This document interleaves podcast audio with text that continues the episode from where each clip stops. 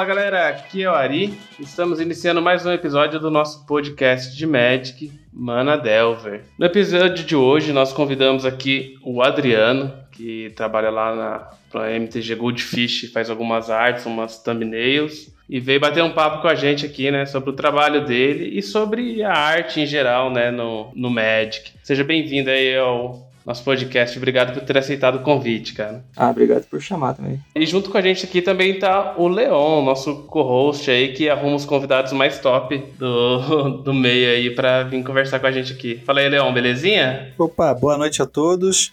O Kitânia, a gente já chegou até a entrevistar ele, né, mas de forma escrita. Então vai ser muito legal hoje. Assim, eu tô ansioso porque a gente vai entrevistar um cara que faz parte da comunidade do Magic há muito tempo, é gabaritado, e dessa vez a gente vai poder ouvir a voz dessa pessoa. Adriano, é, comece se apresentando então aí pro pessoal que tá ouvindo a gente, né, falar um pouquinho sobre você, da onde você é, né, e um pouquinho da sua história com o Magic, assim, de forma resumida também, né? Então, eu sou Adriano Quitani, eu sou ilustrador freelancer já há alguns anos. Eu sou de Santo André, São Paulo, só que recentemente eu me mudei para o Rio de Janeiro. Minha história com Magic começou quando acho que quinta ou sexta edição saiu, que tava na sexta, sétima série, assim, quando eu comecei a jogar, assim, aquela coisa bem de escola, assim, com as regras bem. Eu acho que é isso, acho que é aquilo. E joguei até. Naquela época, parei de jogar na época que saiu Apocalipse.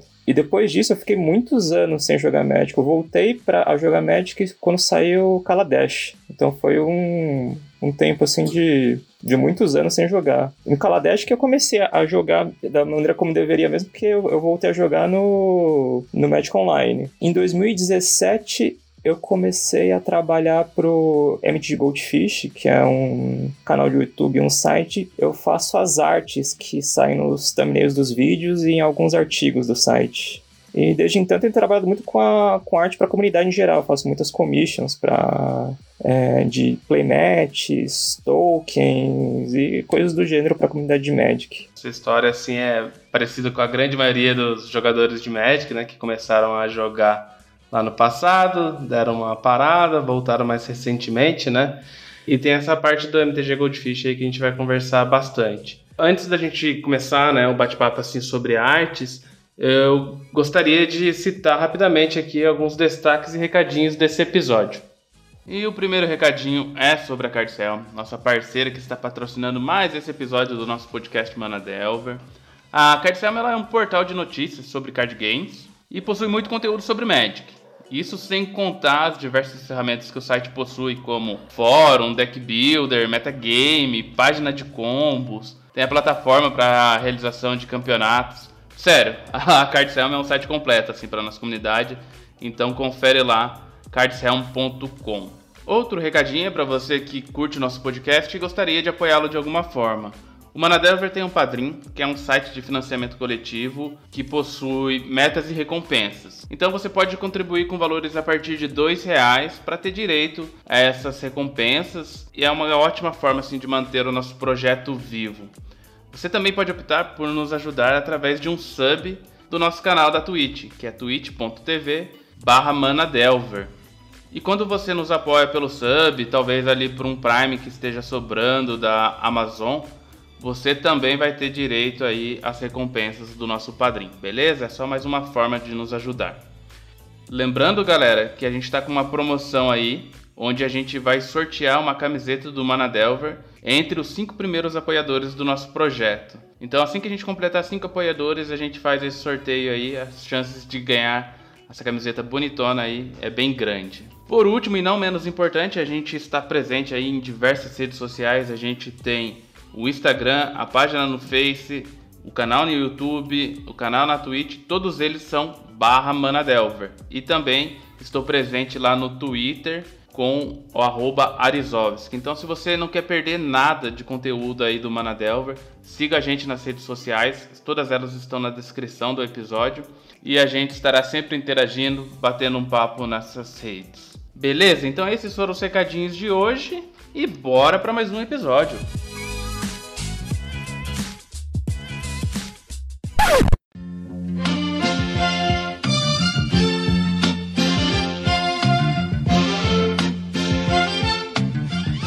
Adriano, agora que a gente já se apresentou, né, já passamos os recadinhos aqui, a gente vai falar um pouquinho mais do seu trabalho, né? Como você já falou aí pra galera, é, você trabalha desde 2017 com o MTG Goldfish, né? Eu, por exemplo, uso muito o site da MTG Goldfish, é, acompanhava o meta por lá, agora acompanho pela Cards Helm, né, que também tem essa ferramenta, mas assim, é muito comum acessar para você saber as listas, né, que estão fazendo resultados. Acho que a grande maioria dos jogadores brasileiros é tem como referência o site da MTG Goldfish. Fora todo o conteúdo que eles têm, né, de internet, de YouTube e tudo mais. Você já falou que está trabalhando lá desde 2017, né? Mas conta pra gente um com um pouquinho mais de detalhes, né? Como que isso aconteceu, agora que a galera que escuta aqui o podcast tá sabendo também que é um brasileiro, né, que faz essas artes, assim. Eu, quando eu descobri, assim, fiquei bem surpreso, né? Não imaginava, assim. Então, conta pra gente um pouquinho dessa história aí. Então, foi... Naquela época lá, eles colocaram no site um anúncio que estavam procurando alguém para fazer os thumbnails pro, pro canal de YouTube, porque eles não estavam gostando muito do jeito que tava ficando. E tava pedindo para as pessoas mandarem portfólio e tentar fazer alguma, alguma arte de exemplo, né, se possível. E naquela mesma época eu tinha uma ideia assim de desenhar, é, fazer desenhos que representassem alguns decks. Eu tava, já trabalhava com ilustração e eu tinha essa ideia, pô, dá, pra, dá pra fazer uma ilustração assim que representa um deck inteiro, principalmente em Modern, né? Porque tem aqueles decks que ficam anos e anos e as pessoas conhecem. E eu mandei meu portfólio, eu tinha a ideia de fazer. Pensei, ah, vou, eu vou mandar essa ideia de fazer um cartoon com um deck talvez eles gostem. Eu tinha feito uma que era do. É, eu tinha isso na cabeça do Death in Texas, né? Que é traduzindo é morte em impostos. E. Não, Eldrazi in Texas, né? Que era o Eldrazi impostos, né? Que é um, um deck modern. Eu, eu, eu, pensei em desenhar o, o Vidente, o Tatnot Seer, fazendo os impostos ah. dele em cartoon e mandei junto com o meu currículo, assim, meu portfólio para ele. E ele falou, pô, isso é legal, assim, isso é diferente, vamos tentar fazer alguma coisa assim no site. A gente combinou de, de pegar alguns dias para fazer uns thumbnails e, e jogar no, no canal do YouTube. Eles perceberam que as pessoas começaram a gostar, assim, de ter uma coisa diferente, assim, em termos de, de, de thumbnail, por mais que seja uma coisa pequenininha que você só vê no começo do vídeo, assim, foi uma coisa que o, o, público do, do canal do YouTube começou a gostar bastante. E aí, com o tempo, comecei a fazer para artigos e, e, outras coisas, e tô aí até hoje. E como que foi esse portfólio que você fez? É, é, onde você fez o portfólio? Ah, o portfólio é uma coisa que eu já tinha no site da, da Adobe mesmo, que quando você tem o, as fases assinatura do pacote Adobe, você tem direito a um servidor para fazer um, um, portfólio pessoal. Eu já tinha meio que preparado um, um, portfólio com algumas artes minhas, só adicionei aquilo o, um exemplo de thumbnail assim, para eles terem alguma ideia. Mas isso é uma coisa que eu já, que já tinha por ser ilustrador mesmo. Como você construiu esse portfólio antes de chegar no MTG Goldfish? Ah, então, eu sou, eu sou formado em publicidade quando eu já entrei no mercado de trabalho, já não, não gostava de trabalhar com publicidade e tinha essa ideia de trabalhar com ilustração um dia. Então, eu comecei a estudar ilustração depois que saí da faculdade e comecei a tentar pegar um trabalhinho ou outro, fazer algumas coisas pequenas assim, para no futuro trabalhar com ilustração. Aí depois de publicidade eu acabei trabalhando trabalhar com design, trabalhei com diagramação de revista, diagramação de jornal, e dentro de diagramação de revista de jornal eu tinha espaço para fazer algumas ilustrações, para ir para portfólio mesmo. Com o tempo, depois de alguns anos, eu consegui juntar bastante coisa para ter um, um, portfólio mais ou menos razoável para ilustração. Legal essas dúvidas do Leon, né? Porque assim, a gente é da área de exatas, né? Então a gente não tem nem ideia de como que funciona esse ramo assim, né, de publicidade, de, de ilustrações. Então, é, talvez a curiosidade dele, né, a dúvida dele aí seja a dúvida de muitas pessoas que estão ouvindo a gente, que jogam Magic, mas que não tem muito conhecimento assim mais dessa área, né? Acho acredito que outras pessoas que já são dessa área, têm informação em publicidade, já é mais comum para eles, né? Agora a gente, né, Leão? É, complicado. Assim, eu tenho até um amigo que tem. Agora ele tá resolvendo trocar de área. Ele tava. Ele era administrador, ele.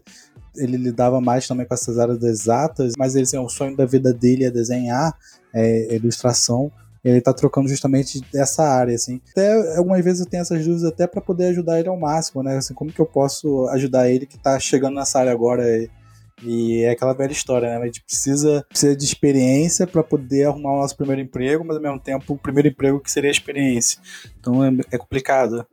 Na área de ilustração, você acaba tendo que meio que fazer alguns desenhos assim por conta. Durante o curso mesmo de ilustração, tem coisa que você faz que acha legal para colocar no portfólio, mas depois de um tempo você consegue colocar alguma coisa online, alguém te contrata para fazer alguma coisinha pequenininha assim, já entra no portfólio. E conforme você vai estudando, vai treinando assim, vai, vai criando mais coisas assim que, que vai entrar em portfólio. Que, que, são geralmente essas coisas pequenininhas? É, geralmente é trabalho freelancer pequeno, que, por exemplo, eu já peguei né, antes de trabalhar Goldfish, eu cheguei a trabalhar com capa de livro, é, ilustração para material didático infantil. Então, tudo isso são, são, são trabalhos é, pontuais, né, que não era um negócio é, constante, assim, que eu acabei pegando uma vez ou outra, assim, que acaba entrando no portfólio depois. Interessante. E aí, sobre a sua resposta, suas respostas, né, que, que a gente teve até aqui, você falou que tá com o MTG Goldfish desde 2017. O engraçado é que, assim, eu jogo Magic desde 2014, e acho que desde essa época eu já acesso o site, assim, e eu não consigo lembrar, né, do MTG Goldfish sem suas artes lá, sem seus thumbnails. Eu não sei se antes existia outra artista que fazia algo parecido assim. Mas para mim é uma coisa que parece que sempre teve lá, sabe? Porque suas artes são bem características, né? Não sei como é que era antes. Eu acho que o site, o canal do YouTube, eu acho que eles lançaram, acho que em 2015. E antes disso era só arte de carta mesmo. Então acho que foi um, foram dois anos pra, com aquelas artes de carta e é três anos com, com artes que eu fiz. Uma outra pergunta que eu gostaria de fazer para você é o seguinte: quando você foi entrevistado pela MTG Goldfish, por acaso eles também te perguntaram esse background que você tem no Magic, assim, de que, qual formato que você gosta tudo mais? Ou foi só questão da ilustração e acabou, assim, não teve. Não, só foram no sentido prático?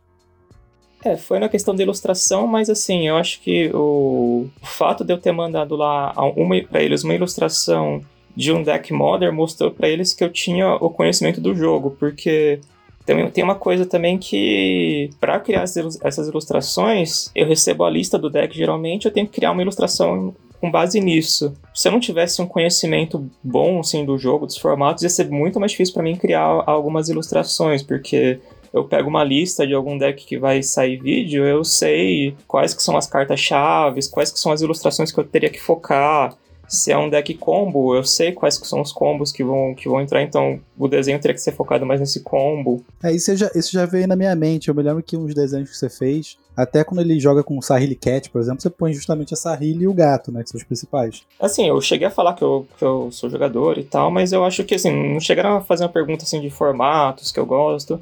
Foi, mas assim, eu tenho conhecimento do jogo, eu conheço os formatos e, e é, acho que para mim tá, é, é, tranquilo quanto a isso, assim, de pegar uma lista e fazer uma ilustração. É uma excelente pergunta aí do, do Leon. O Leon é sempre fazendo perguntas pertinentes aí que a gente acaba esquecendo, assim, às vezes. É uma pergunta bem interessante mesmo, né? Porque realmente você catar um cara que não manja nada de Magic, às vezes pode ficar complicado, né, cara? Não, entende, não entender o combo, por exemplo. É, porque eu, eu, realmente, como é muito vídeo, muita, é muita lista que vai passando toda semana, eu acho que se fosse uma pessoa assim, que, sem conhecimento nenhum e olhar para aquela, pra aquela lista e ficar, pô, o que, que eu faço agora, né? Outra pergunta que eu tenho aqui, né, é, você já falou um pouquinho da sua relação com o jogo, né, que você joga aí é, mais por hobby mesmo, joga um pouquinho de de mall, né? Acredito que deve jogar aí, sei lá, os formatos eternos Modern, talvez, e Legacy. Como que é isso? Ah, então, Legacy eu jogo de vez em quando. Eu, eu, eu gosto de jogar um pouco de Legacy, mas eu gosto da, dessa coisa mais quebrada do Modern, assim. Eu não sou muito dessa coisa de jogo interativo. Eu gosto do, do Modern porque tem aquelas coisas daqueles combos absurdos. É um lugar que você tem espaço para jogar uns decks mais malucos. Atualmente é meu formato favorito. Agora tá um pouquinho mais equilibrado, né? O formato não tá tão quebrado que nem uns anos atrás. Mas o, o que eu gosto mesmo de jogar em construída é, é Modern.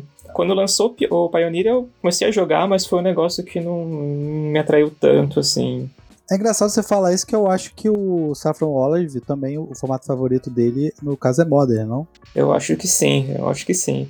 É porque o Modern é um formato que você consegue jogar muita coisa e, e, e, criar muito deck diferente também, né? O Adriano falou que ele joga no MTGO você é grinder, Adriano? Não, eu não sou grinder. Eu, eu, jogo por diversão. No começo eu gostava muito de, de draftar. Com o tempo, assim, eu comecei a jogar muito é, Modern no, no, no, MTGO quando começou a ser aqueles serviços de, de, de alugar decks, né? Que eu gosto de jogar com várias coisas diferentes. Então, sim, eu gosto de jogar liga assim, mas não para ficar grindando, não, não muito competitivo. Sempre a dúvida, né? Vai que a gente precisa comprar ticks de alguém. não, não. Eu, eu, não sou um jogador muito bom, na verdade. Eu sou aquele jogador que vai em 2, 3 em liga, assim. Ah, eu adoro fazer 0-3 drop e vou comer uma pizza. Sempre faço assim.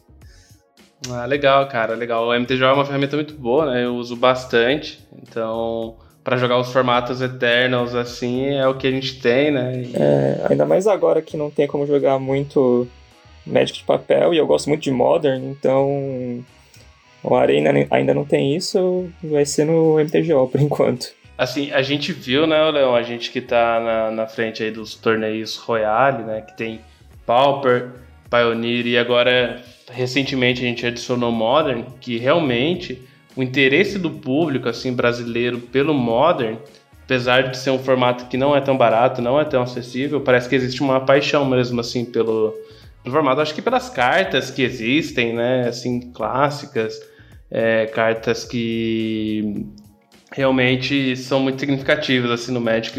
O, o, público tem um interesse muito grande, assim.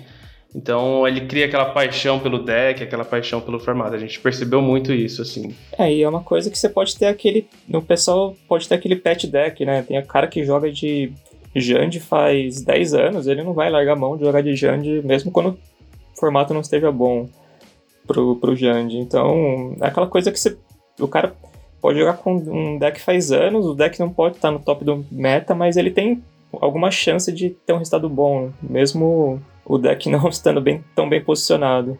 É, acho que é bem isso mesmo, cara, tem um pouco disso. Continuando aqui, né, a gente tá falando muito do Magic como um jogo e tal, assim, eu quero saber mais de você, assim, sobre o, o fora do jogo do Magic, né, sua relação, né, assim, é, dessa parte de trabalho artístico, né? Se você tem algum artista assim que te inspira ou se você é algo assim que sempre esteve relacionado é, com Magic, você assim essa parte artística, até mesmo não sei se você se liga assim uma coisa assim que eu gosto bastante, eu não, não, não, manjo muito, mas assim, sempre quando eu vejo um artigo assim, eu piro assim, tipo, direção artística de uma coleção, sabe? Tipo, você pega Lauren, por exemplo, aí você vai saber os detalhes, né? Porque assim, da mesma forma que você recebe suas ilustrações lá do MTG Goldfish para fazer baseado num deck, né? Eles te passam uma descrição.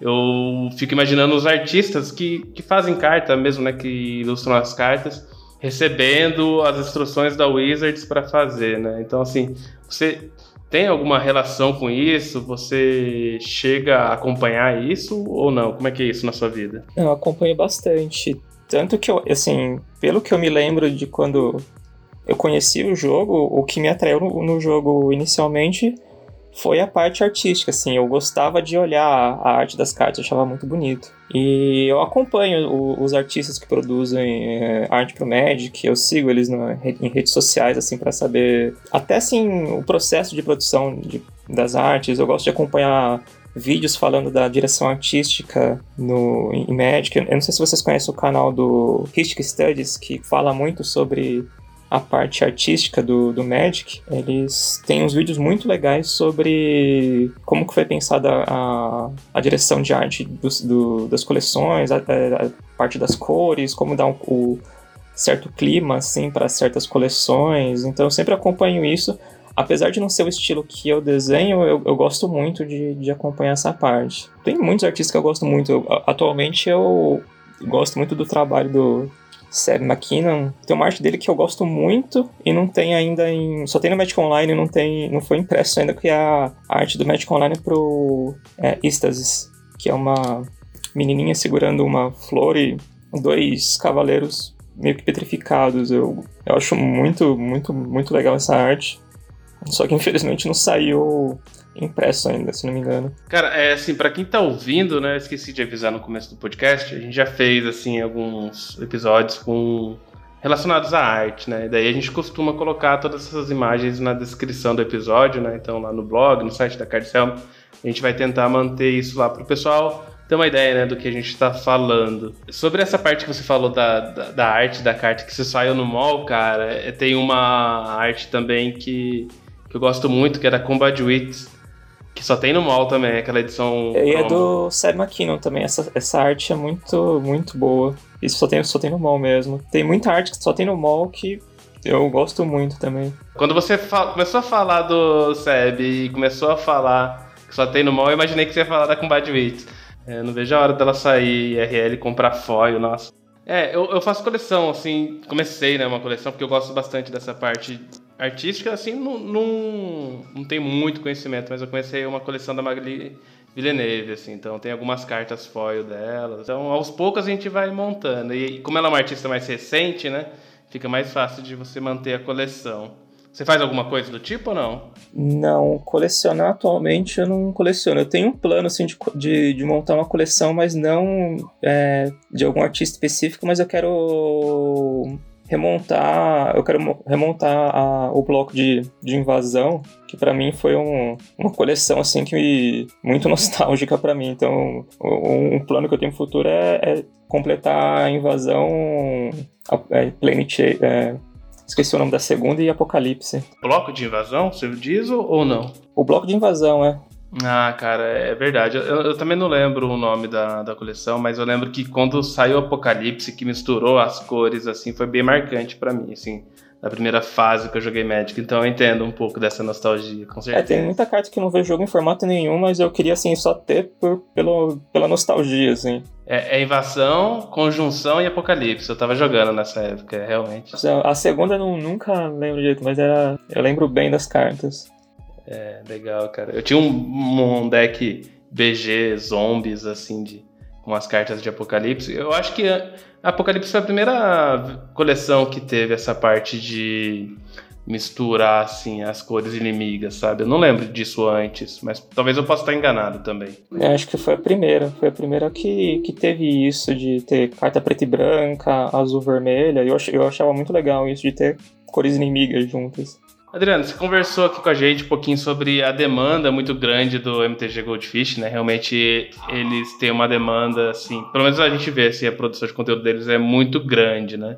mesmo fazendo todo esse trabalho para ele sobra algum tempo para você é, trabalhar com artes que não são de Magic, né, com algum outro mercado assim de ilustração? Ou, ou não, você acaba focando só no, nesse tipo de nesse trabalho aí? Não, sobra tempo sim. É, eu tenho outros trabalhos que não são tão é, constantes que, quanto o MT Goldfish. Mas é, muita coisa ultimamente, principalmente esse ano, tem sido relacionada a Magic, que, é, que são pessoas de né, ou outros, outros sites que vêm é, me pedir arte para playmat, arte para fazer tokens, arte para fazer alguma coisa para um, um site específico de Magic também. E sempre sobra um tempinho para fazer essas coisas extras. Fora do Magic, eu Agora não pego tanta coisa, eu ainda trabalho um pouquinho com material didático quando com um cliente que eu tenho já há um tempo, mas não é uma coisa que demanda muito tempo de mim.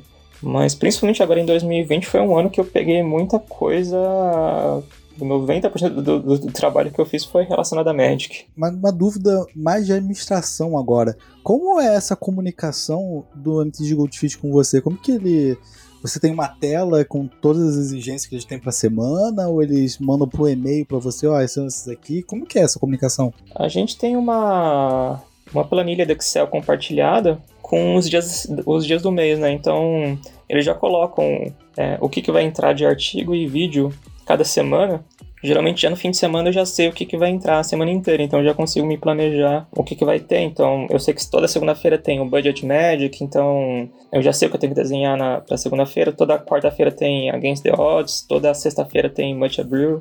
Então eu já tenho. Eles deixam tudo numa tabelinha, assim. Aí coisas assim de tirar dúvida ou outras coisas assim, a gente resolve por e-mail mesmo. Ah, interessante esse tipo de comunicação. Então você tem por acaso spoilers aí do que pode ter no MT de Goldfish semana que vem? É, geralmente eu fico sabendo no, no durante o fim, da, o fim da semana, né? Que eles colocam as coisas que vão entrar na próxima. Então, ah. sexta-feira geralmente é o, é o dia que eu recebo as informações para fazer para a próxima semana. Ah, legal essa, essa pergunta do Leão aí, sim. Agora, em questão assim, eu não sei se eles recebem spoiler da Wizards, assim, às vezes você acaba sabendo fazer alguma thumb assim, já aconteceu ou não? É um caso bem específico, né? É, específico, mas ultimamente eles recebem e fazem uh, o, os vídeos assim, mas é uma coisa uma vez a cada três meses, né? O MTG Goldfish fez uma reformulação de, no site inteiro dele, né? Você por acaso teve algum papel nessa reformulação? Ou... Não, não. Essa parte de, de design, web design não é comigo. Eu acho que foi o Richard mesmo, que é o, é o dono do site, que fez essa reformulação. Eu trabalho só com a parte de ilustração mesmo lá. Né? É, isso é uma coisa engraçada, né? Todo mundo que conhece MTG Goldfish acha que o Saffron Olive que é o dono, né? Mas na verdade é o Richard. É o Richard. Ele que, ele que, ele que administra essa parte mais do site, programação. É, é mais com ele isso. Também, senão não ia sobrar tempo pro Safron ficar inventando os decks malucos dele, né? Criativo esse cara. E a semana dele é bem corrida também, porque também é podcast, é gravação, é artigo que tem que escrever, então ele tem uma, ele tem uma demanda de conteúdo bem grande. É uma máquina de produzir conteúdo mesmo. Não, o a MTG Goldfish eu acho que é uma referência que a gente quer ser, até porque querendo ou não, ele, ele de certa forma consegue manter o Saffron Olive, né? O Saffron Olive vive disso e também consegue te manter, né? Ou, ou pelo menos, tipo, te ajudar, é, te ajudar em grande parte da sua vida, né? Imagino. A gente no, no Goldfish tem, além do Saffron Olive criando conteúdo, tem o, o Cream, que cria conteúdo mais de standard, tem o Tomer, que cria o conteúdo de Commander também, e tem os editores também, então é, fica mais assim, parecendo que é mais o Saffron que faz as coisas, mas tem uma equipe inteira lá, inclusive do pessoal que não, que não tá assim, aparecendo nos vídeos, mas tem editores, tem outras pessoas trabalhando por trás das coisas também. Voltando a falar um pouco de ilustração, né, assim, tem algum trabalho assim que você não fez, né, mais, mais na área do MTG, assim, que você ainda gostaria de fazer? Tem projetos de fazer? Então, eu, o que eu gostaria, sim, mas eu penso isso em um prazo bem mais longo, era poder trabalhar diretamente com a Wizards em, alguma, em algum produto, assim, que não exigisse um, ilustrações assim tão realistas, que nem o Secret, o Secret Lair, né, que tem vários estilos de ilustração. Mas isso é uma coisa que eu acho que eu tenho que ainda melhorar muito e não tá num ponto assim de trabalhar com uma empresa grande quanto a, Wizards, mas eu ainda penso assim em trabalhar com algum jogo de cartas de alguma maneira assim, não necessariamente Magic, os, os planos que eu tenho agora de curto prazo são mais de projeto pessoal. Então, eu tenho projetos pessoais de criar ilustrações para tokens e, e, outras coisas para vender. No futuro. Eu acredito que a Wizard realmente. Talvez a arte realística não tem tanto a ver com a arte que você faz pro, pro Mente de Goldfish. Mas, assim, a Wizard tem diversos produtos, não só o Secret Lair, assim. Você, por acaso, gostaria de qualquer produto ou só Magic especificamente? Que vamos dizer Dungeons and Dragons também, que eles fazem muitos. Quando eles vendem um livro e tudo mais. Assim. O que, que você gostaria, ler, além de Magic? Dungeons and Dragons é um negócio que eu não tenho uma relação tão forte. Lógico que seria muito legal, assim, mas é uma coisa que eu não tenho uma relação pessoal tão forte. O negócio que eu tô estudando agora e, e gostaria de trabalhar no futuro também é animação ou é, quadrinhos, mas também é um negócio que fica meio que no ar, assim porque nos últimos, nos últimos meses tem sido tão tão corrido para mim que eu não consigo planejar nada que seja que não seja daqui a alguns meses, sabe? Então fica tudo naquela coisa de, ah, gostaria, quem sabe daqui a alguns anos eu consiga fazer isso, sabe? Dani, você tá falando de uma forma muito humilde, assim. Quantos anos você tem? Eu tenho 34. Pô, 34, conheço você da MTG Goldfish há anos. Pô, cara, o desenho é bom pra caramba. Tem que, tem que. Não, mas eu acho que assim, artista nunca, nunca, nunca tem que estar satisfeito assim com, com o trabalho. Eu sempre acho que, que dá pra chegar num nível melhor, assim. É, demora anos mesmo para chegar num ponto assim que, que você esteja minimamente satisfeito, assim. E apesar de tudo, apesar de ter 34, eu comecei a conseguir viver de arte mesmo né, depois dos 30 só, né? Antes eu trabalhava com outras coisas, então eu mudei muito de carreira antes de começar a trabalhar com arte. Então, para mim, apesar de já ter 34, a carreira de ilustrador, assim, ela é mais recente. Ah, isso é interessante, né? Você ter tocado nesse assunto, porque a gente até gravou um podcast assim com jogadores de Magic, né? A gente estava falando sobre ser é, pro player e tal. E a partir do, do momento assim que você consegue se dedicar 100% né, a, a uma profissão apenas, aí os resultados começam a aparecer, a evolução é muito maior. Você sentiu isso também? Senti, porque antes é, era assim, eu é, trabalhava até às 7, 8 horas da noite, aí tinha que pegar o trem, era mais duas horas para chegar em casa, pegando trem, ônibus, metrô, e sobrava algumas horinhas no dia para eu desenhar e dormir para trabalhar no dia seguinte. Então eu não tinha tanto tempo para treinar, não tinha tanto tempo para estudar. E agora que o meu dia inteiro é desenhar, eu sinto uma evolução bem maior, assim, nos últimos dois, três anos do que quando eu comecei a estudar ilustração, que foi já em 2008, 2009, eu não lembro. Você tá falando muito bem sobre a questão do desenho, que você tá melhorando na questão do desenho e você tá muito preocupado com o desenho. É, mas assim, eu vi também que eu tô percebendo sua, com a sua relação com a MTD Goldfish, uma coisa que eles prezam muito é a questão do prazo, né? Você tem que fazer pra semana que vem, você recebe no fim de semana, e na semana, e eles têm diversos vídeos, você tem que cumprir esse prazo deles, assim. Então, eu queria que você dissesse, assim, o que, que você acha como para ter esse emprego que você tem nesse exato momento, assim, o que, que, é uma característica importante além de desenhar? Assim? É, é, essa questão de cumprir o prazo?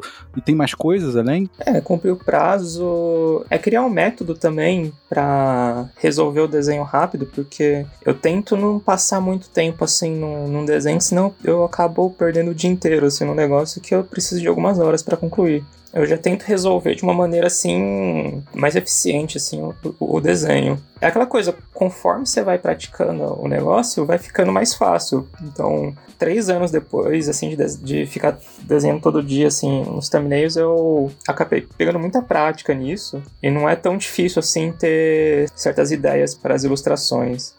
E quando você diz prática, não é uma qualidade que diminuiu, é só que você conseguiu criar um método que consegue manter a qualidade, mas numa velocidade muito mais rápida. É, eu acho que eu consegui, assim, comparando o, o, trabalho que eu fazia três anos atrás com o de hoje, eu acho que o trabalho melhorou e eu consigo fazer uma coisa muito mais rápida do que antes. É importante, né, que muito desse trabalho de freelancer é hora trabalhada, né, então realmente essa questão da eficiência é algo que tem que ser marcado.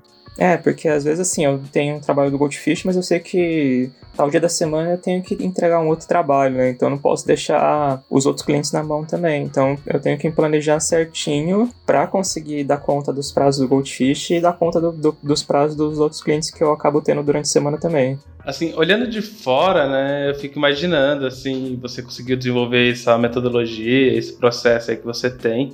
Eu, eu, assim, eu já fiz algumas coisas assim que exigiam mais criatividade, sabe? O Leão sabe disso aí, às vezes eu faço umas artes lá pro, pra Kiteselm, alguns trabalhos assim mais gráficos. E às vezes você fica meio bloqueado, né, nessa parte criativa, assim. Já chegou a ter algum episódio, assim, que você se lembre de algum tipo de bloqueio? Ou, ou não, assim, você já tá numa, num, num, processo, assim, que você conseguiu realmente colocar em prática nesse processo para conseguir uma boa performance, assim?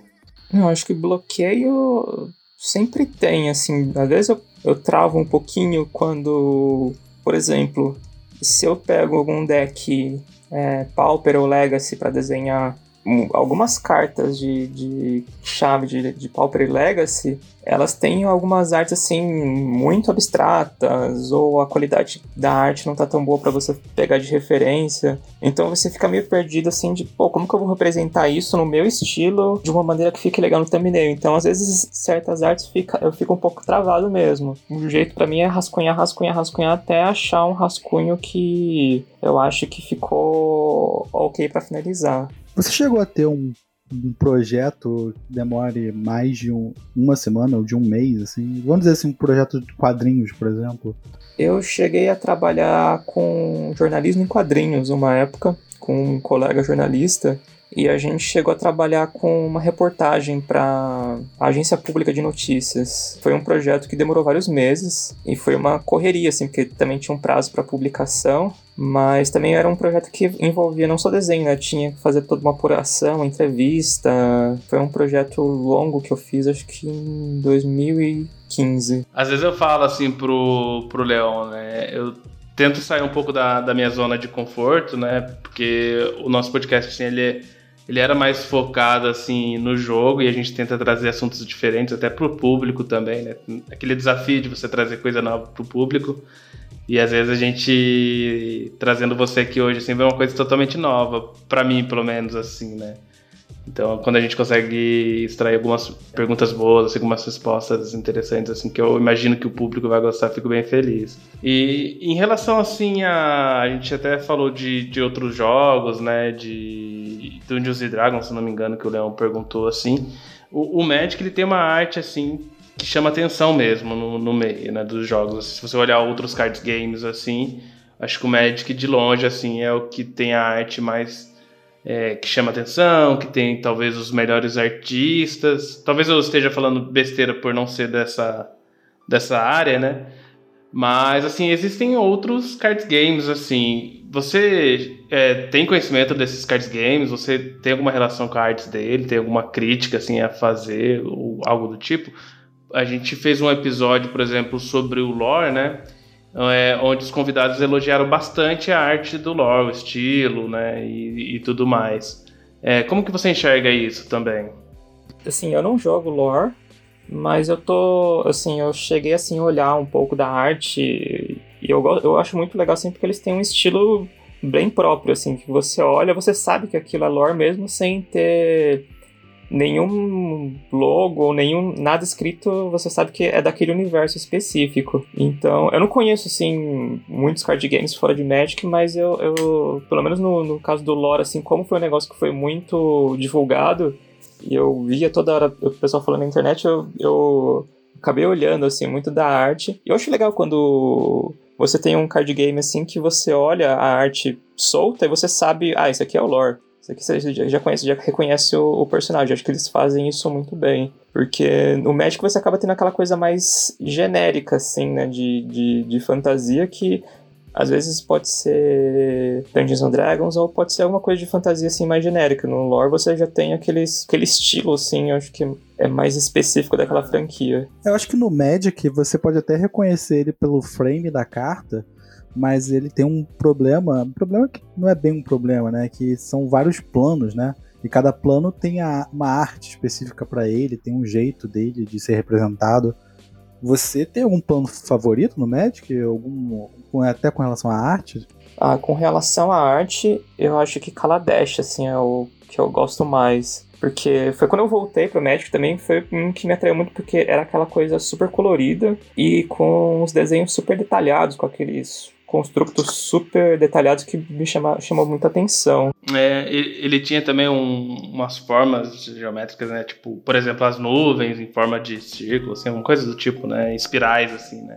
É, eu, eu acho que assim, o Kaladesh, em termos de, de visual, assim, foi um, uma das coleções assim que mais se destacou para mim, porque era diferente de tudo que eu tinha visto de Magic até o momento. Que era uma coisa assim mais sóbria, né? Mais aquela coisa de fantasia. Ele tem uma coisa assim que eu gosto bastante assim em algumas coleções, que é você olhar, igual você falou aí do do lore, né? Você olhar para para arte e saber de que plano que é, de que coleção que é, né? Eu vejo isso muito em lore.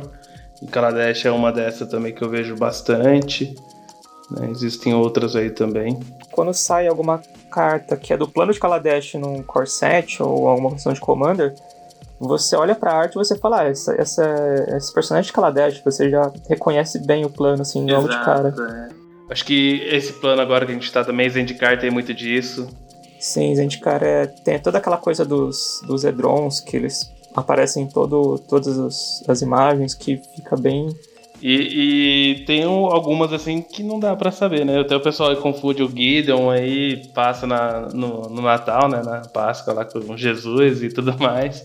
Tem disso também no Magic, né? A gente tava, eu ia comentar isso na hora que você falou assim que o Magic ele tem umas artes mais genéricas, né? Tem até isso aí. Você vê muita arte de Magic sendo utilizada em publicidade de outras políticos, de. É, eu vi que acho que no o, o time de o Bahia, né? O time de futebol tinha feito uma, uma arte para rede social usando uma arte do, do Cat, né? Para divulgar um jogo. É, eu, eu, foi recente isso, né? Eu vi mesmo. Eu não lembro qual arte que era, mas era de Amon Cat mesmo, verdade. Era do. Acho que aquela. É daquela, daquele encantamento que era um Moon, alguma coisa, que ele faz todos os terrenos perderem a habilidade ativada. É, não sei. A gente, a gente coloca também na descrição aí pro pessoal ver, né? A gente vai procurar isso aí, vai correr atrás. É, foi bem interessante essa do, da, do Bahia, né? Porque eles estavam na fase final, eles foram pra fase final do campeonato lá.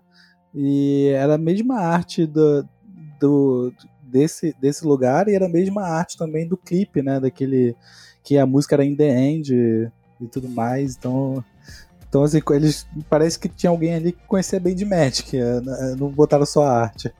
Inclusive, né, fica a dica aí para quem quiser montar uma página aí, né, usar é, artes do Magic fora de contexto. Fica Existe bastante.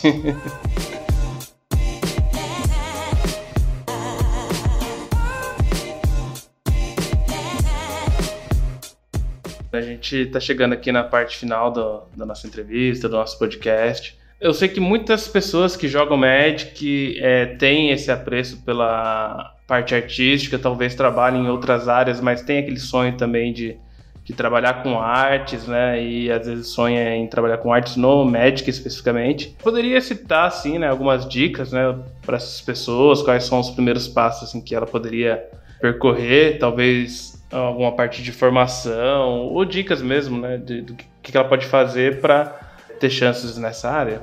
Formação acho que varia muito assim do que, que a pessoa quer fazer. Tem muito curso de ilustração bom por aí, inclusive online, e mesmo se você não quiser pagar um curso, eu acho que hoje em dia no YouTube você consegue encontrar muito material legal para treinar o, o, desenho. Então tem muita coisa que eu aprendi assim é, em tutoriais de YouTube que me ajudou muito depois. É uma coisa que tem que ter um pouquinho de paciência, é um negócio que demora para você começar a melhorar, é um negócio que demora para você conseguir é, ganhar dinheiro com isso depois, mas é, é, tem que ter um, pouco de, um pouquinho de persistência, um pouquinho de paciência com isso, assim. Uma dica que eu dou, assim, é não ter medo de colocar o seu material online. É, começou, você tá, mesmo que estiver estudando ainda, você acha que não tá legal assim, é, cria uma, uma conta no, no, Instagram, no Twitter, em alguma outra rede social para postar suas artes, porque é assim que depois você vai ser notado para conseguir alguns trabalhos depois. Você disse Instagram, então, é Instagram e Twitter? É, Instagram, Twitter, tem, uma, tem algumas redes sociais que são focadas para artistas, como o ArtStation também, mas eu acho que o Instagram e o Twitter são legais porque você acaba alcançando pessoas fora do, do círculo das artes, né? Você fala muito da ótica do artista, mas uma pergunta aí da ótica de quem contrata, assim, de, onde assim, por exemplo, a Card Helm, onde a gente tem que procurar para alguém para fazer a arte? Você recomendaria a gente começar procurando por onde? Ah, eu acho que assim, é rede social mesmo. Porque o problema de, de encontrar artista é que, assim, tem algumas redes sociais focadas em artistas, mas é, é um pouquinho difícil, assim, você encontrar, às vezes, algum que você queira, porque todo mundo lá é artista. Então você acaba sendo difícil fazer uma seleção. Mas se vocês querem alguma coisa pro, pro Cards Real, tem muito artista brasileiro bom fazendo arte de, de Magic por aí. Então, é, acho que vocês conhecem a, a, Letícia, que faz arte pro, pro Magic Noobs. Sim, sim. Ela faz os também da Magic Noobs. É, a Fanny, que chegou. Acho que ela trabalha na Liga Magic também. Ela, faz, ela trabalha com emotes também, faz umas artes bem legais. O Diogo, acho que é, é Diogo é o nome dele, que o, o nick dele no, no Twitter é Dios. Ele faz umas fanarts muito legais de, de Magic também. Eu acho que o Twitter e Instagram é um lugar legal para vocês é, procurarem, assim, tipo, procura, procura a hashtag MTGFanart que vocês encontram muita gente fazendo trabalho legal no, em rede social. Eu acho que, que faz sentido o que o Adriano tá falando, né? Até por aquilo que a gente estava conversando, né? Da pessoa ter que saber um pouco de Magic, né? Talvez nessas outras redes sociais você vai encontrar um cara que manja de fantasia mas vai faltar esse know-how assim, né, que vai fazer diferença talvez no dia a dia dele, esse detalhe, esse background aí do, do Magic.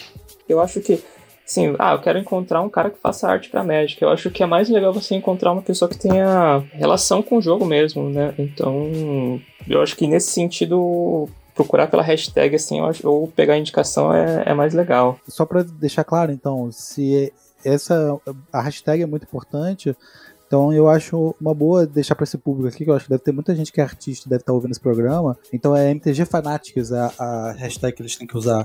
É, eu, eu, uso, eu uso sempre essa hashtag MTG Fanart para para postar os meus desenhos e eu vejo que outros artistas que fazem fanart de, de, de Magic sempre estão usando essa hashtag. Eu acho legal, assim, pra. Às vezes eu clico assim pra ver se eu encontro alguém que faz alguma coisa diferente. Um lugar também legal, acho que até esqueci de avisar, é o Reddit. Às vezes aparece muito artista bom no Reddit. Tem artista que até acabou virando depois artista do, do da Wizards mesmo, é, postando o desenho no, no Reddit. Então é uma coisa que é legal ficar de olho e você, assim, você encontra gente boa lá. Assim, quando você tá no Reddit ou no Facebook e você quer apresentar seu trabalho pro povo, assim, como que você gostaria que escrevessem sobre uh, no corpo do texto? Eu reparei que isso é uma coisa que os artistas eles se diferenciam muito o corpo do texto na hora de apresentar o trabalho nas redes sociais. Assim, eu vejo gente falando, ah, isso aqui é o, algo meu, aceito críticas, outras pessoas falando, é, sendo bem secas, assim, aí eu acabei de fazer esse trabalho, o que, que acho? Acabou. Como que você gosta que apre eh, apresentar o trabalho, como que, qual é a forma que você viu que mais dá certo nessa apresentação de trabalho na hora da divulgação? Ah, então, eu faço uma descrição bem simples, na verdade, porque eu sou uma pessoa péssima, na verdade, para escrever. Eu geralmente só falo assim, ah, essa aqui é uma ideia que eu tive umas semanas atrás, mas nisso. Eu não, eu não descrevo muito o que eu vou postar. Eu simplesmente, tipo, faço uma explanaçãozinha de uma linha só e, e ponho a hashtag. Eu já postei algumas coisas no Reddit, só que eu, eu não sei usar muito bem o Reddit, então foi simplesmente a, a imagem sem nada escrito, porque eu, eu não sabia que depois eu podia jogar algum comentário embaixo que aparecia em cima, né? É, tem, tem essas coisinhas aí, essas particularidades das redes sociais aí. Mas, assim, pelo que a gente conversou aqui, são bem importantes, né? Para divulgação de trabalho, para encontrar outras pessoas. Então, assim, na pergunta original, né? Que, que de dicas para as pessoas acho que o bom uso da rede social, né, o uso bem direcionado, pode ajudar bastante. Bom, acho que a gente conseguiu atingir o objetivo do, do programa, do episódio aí.